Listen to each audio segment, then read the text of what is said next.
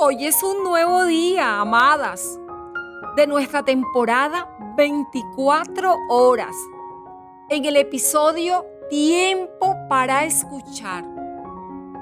Cierto que nos gusta ser escuchadas. Cierto que nos gustan que cuando hablamos se nos atienda. Porque cuando somos escuchadas tenemos la seguridad de ser importante nos hace saber que otros están conscientes de nosotras y que al escucharnos están valorando lo que somos y tenemos para compartir. Pero cuando somos ignoradas, nos sentimos molestas e incluso poco amadas. Y no estamos equivocadas. Escuchar es una muestra de aprecio, respeto, pero también de amor es una de las cosas que más disfrutamos en cualquier relación. Como por ejemplo, recuerdas en el noviazgo, esas horas interminables de escucha mutua tienen el poder de enamorarnos tanto como para decidir comprometernos para siempre con alguien. Cuando nosotras, amadas, abrimos la puerta de nuestro corazón a Jesús, lo que iniciamos es una relación en la que escuchar será lo más necesario.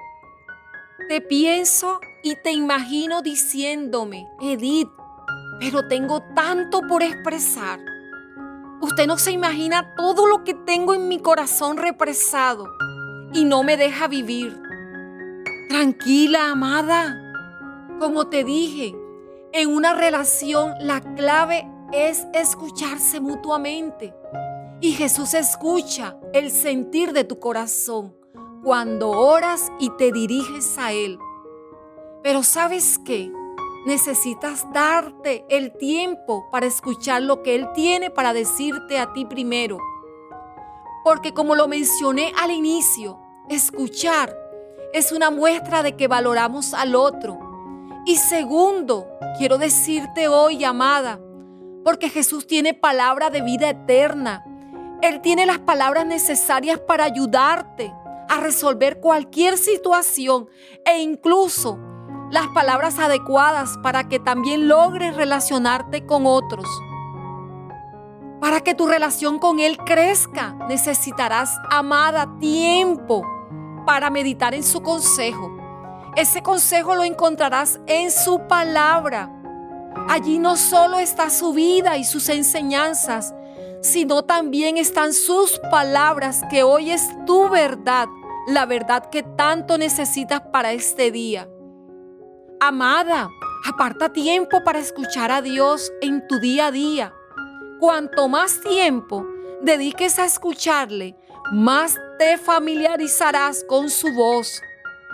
Aunque esto pueda parecer extraño para alguna de las amadas e inclusive e incómodo al principio, te darás cuenta rápidamente de hasta qué punto esos momentos son tan importantes para tu vida hoy. Escucharlo antes que hablarle debe ser parte de esas acciones oportunas que agendes a diario. Toma tu agenda, amada, hoy y escoge una de esas 24 horas que tienes y colócale este nombre. Esta es mi hora de escuchar a Jesús. Recuerda, Él no lo hará por ti.